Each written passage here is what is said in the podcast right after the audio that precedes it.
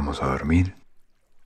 Gracias por acompañarme esta noche a la casa de Illimoni.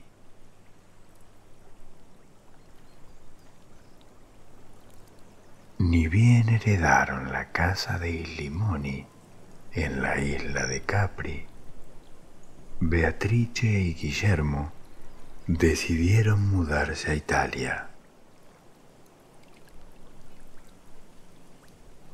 La vivienda había pertenecido a Margherita, una tía de Beatrice. La propiedad estaba en la parte alta, en Anacapri, la zona más lujosa de la isla.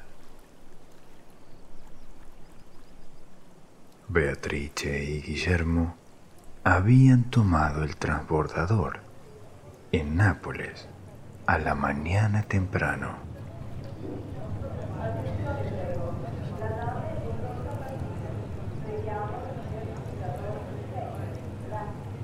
Y llegaron a la Marina Grande en el aparcadero de Capri, cerca del mediodía. Una vez allí, tuvieron que tomar una aerosilla que los subió hasta Ana Capri.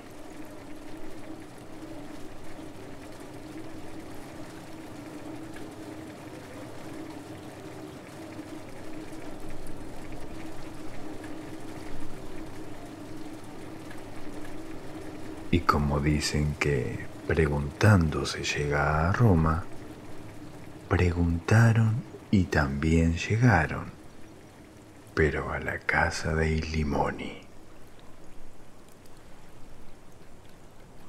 La sorpresa fue muy grande y no era para menos. La casona era imponente y hermosa. En los costados de las escalinatas de acceso a la casa había dos grandes macetas con plantas de jugosos limones primo fiori que justamente en ese momento estaban en flor. El olor de los azares invadía el aire. Trepando por las paredes color terracota, varias antarritas llegaban hasta los pisos superiores. Los fanales laterales a la gran puerta de entrada eran de hierro y cristal soplado. Toda la casa parecía estar envuelta en un cierto enigma aumentado por la fronda exterior.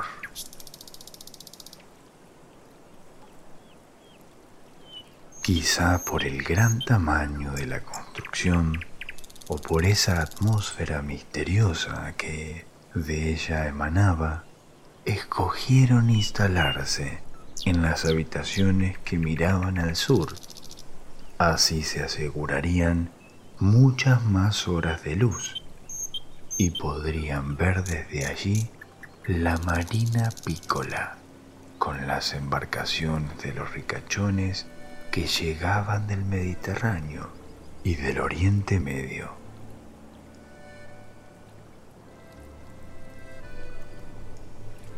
Guillermo, siempre precavido, había llevado con él un largavista, así que los faraglioni, esas rocas que emergían del mar al pie de los acantilados, también quedarían al alcance de sus ojos.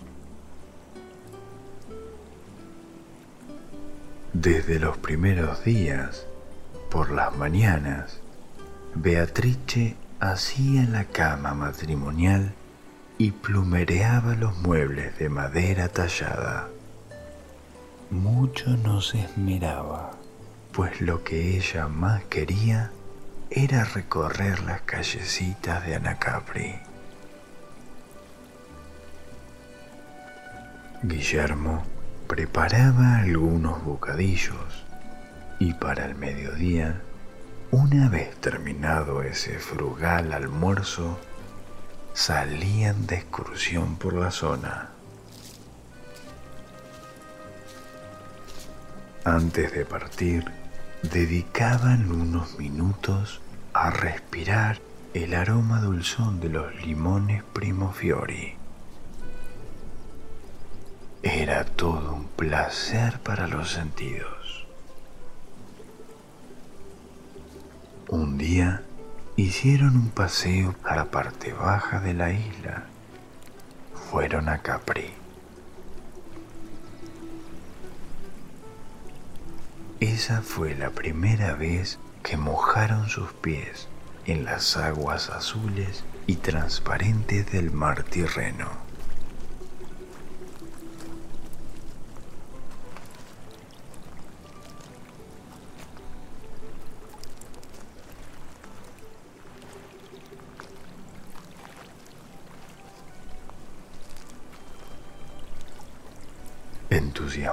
Con el agua y el paisaje, y también por la insistencia de algunos vendedores de tours, compraron dos pasajes para conocer la Grota Azurra.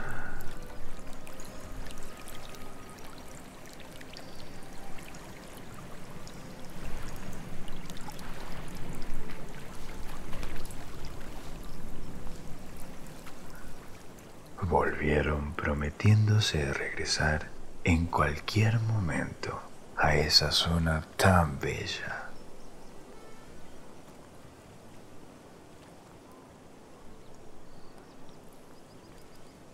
Quizá por estar Anacapri en la parte alta de la isla y alejada del mar, los turistas de esa zona resultaban sumamente urbanos, con vestimentas muy exóticas.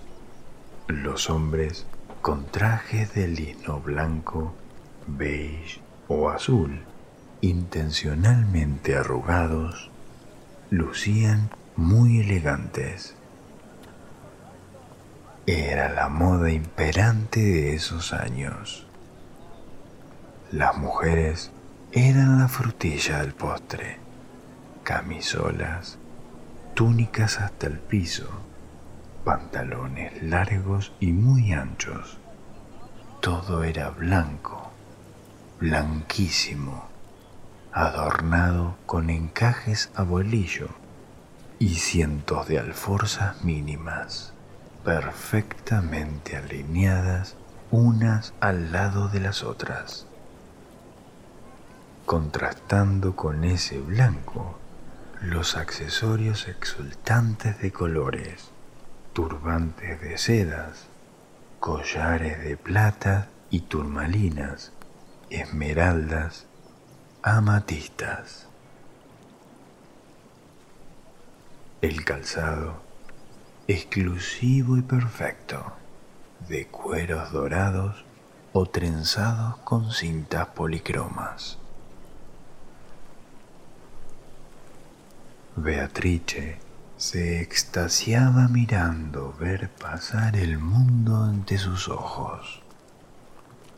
Guillermo, más cerebral, iba calculando cuánto dinero de ese mundo circulaba por allí. Apenas habían empezado a adaptarse a la nueva vida cuando se dieron cuenta que los azares ya eran limones. Cada día las plantas iban aumentando la cantidad de frutos. Al principio, esto fue una bendición. Además del ritual de respirar el aroma cítrico, utilizaban los limones para todo. Jugos, tortas y masitas que cocinaba Beatrice. Y hasta una fórmula que conocía Guillermo, con la cual obtenían un formidable restaurador de muebles y telas. Una vez pasadas las semanas, los limones se fueron convirtiendo en un estorbo. Maduros caían al piso y ahí se iban amontonando. con el calor estival comenzaban a descomponerse y largaban un olor agrio que en muy breve tiempo dejó de ser agradable. La ceremonia del respiremos este aire perfumado llegó a su fin.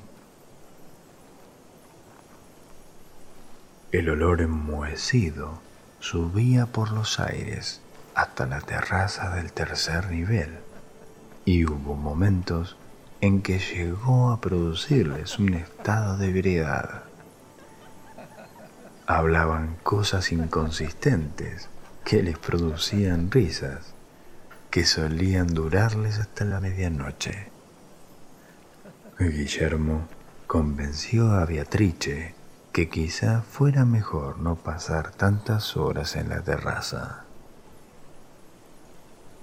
A regañadientes, ella aceptó, aunque sintió mucho el tener que dejar de mirar por las tardecitas los veleros y yates que volvían a la marina pícola.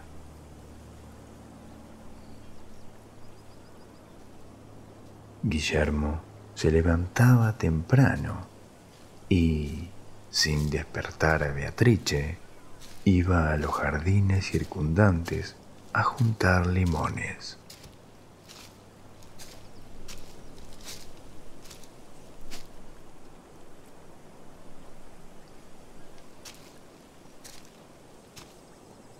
Pero como el horizonte, el que nunca se alcanza, él no terminaba de limpiar toda esa podredumbre.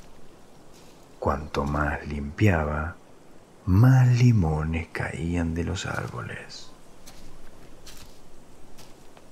Para cuando Beatrice despertaba, Guillermo ya estaba de muy buen humor y festejaba todo lo que ella hacía con grandes carcajadas.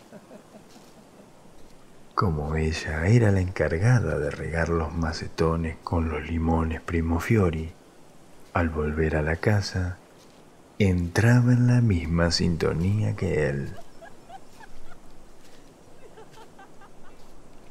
Generalmente terminaban bailando alguna canzonetta napolitana.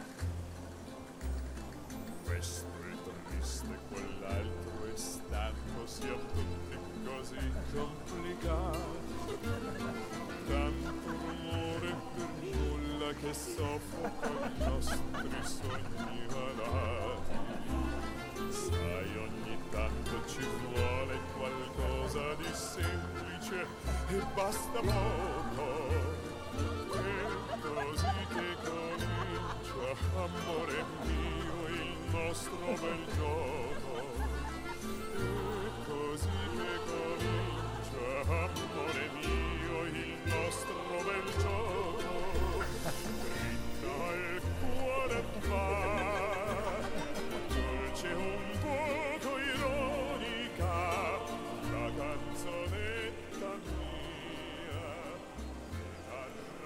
Tal cual estaban las cosas para cuando se cumplió el primer año de la llegada de ambos a la isla, habían perdido el interés por las callecitas de Anacapri, las boutiques con ropas exquisitas, los turistas de Medio Oriente, los Faraglioni y la Grota Azurra.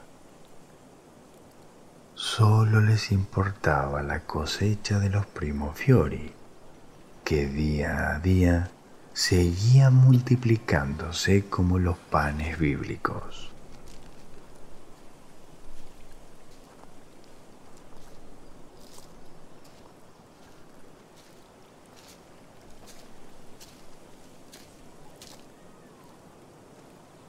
El calor húmedo del mar hacía que los frutos fueran largando más y más fluidos estimulantes.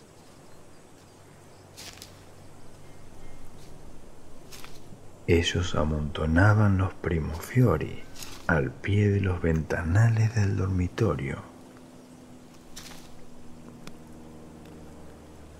Y en la puerta de acceso y bajo las terrazas de los tres niveles. Y en cada una de las rejillas de ventilación que había en los muros.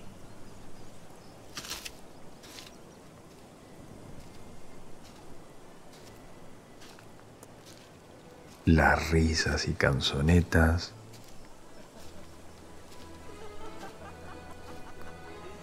no tuvieron fin.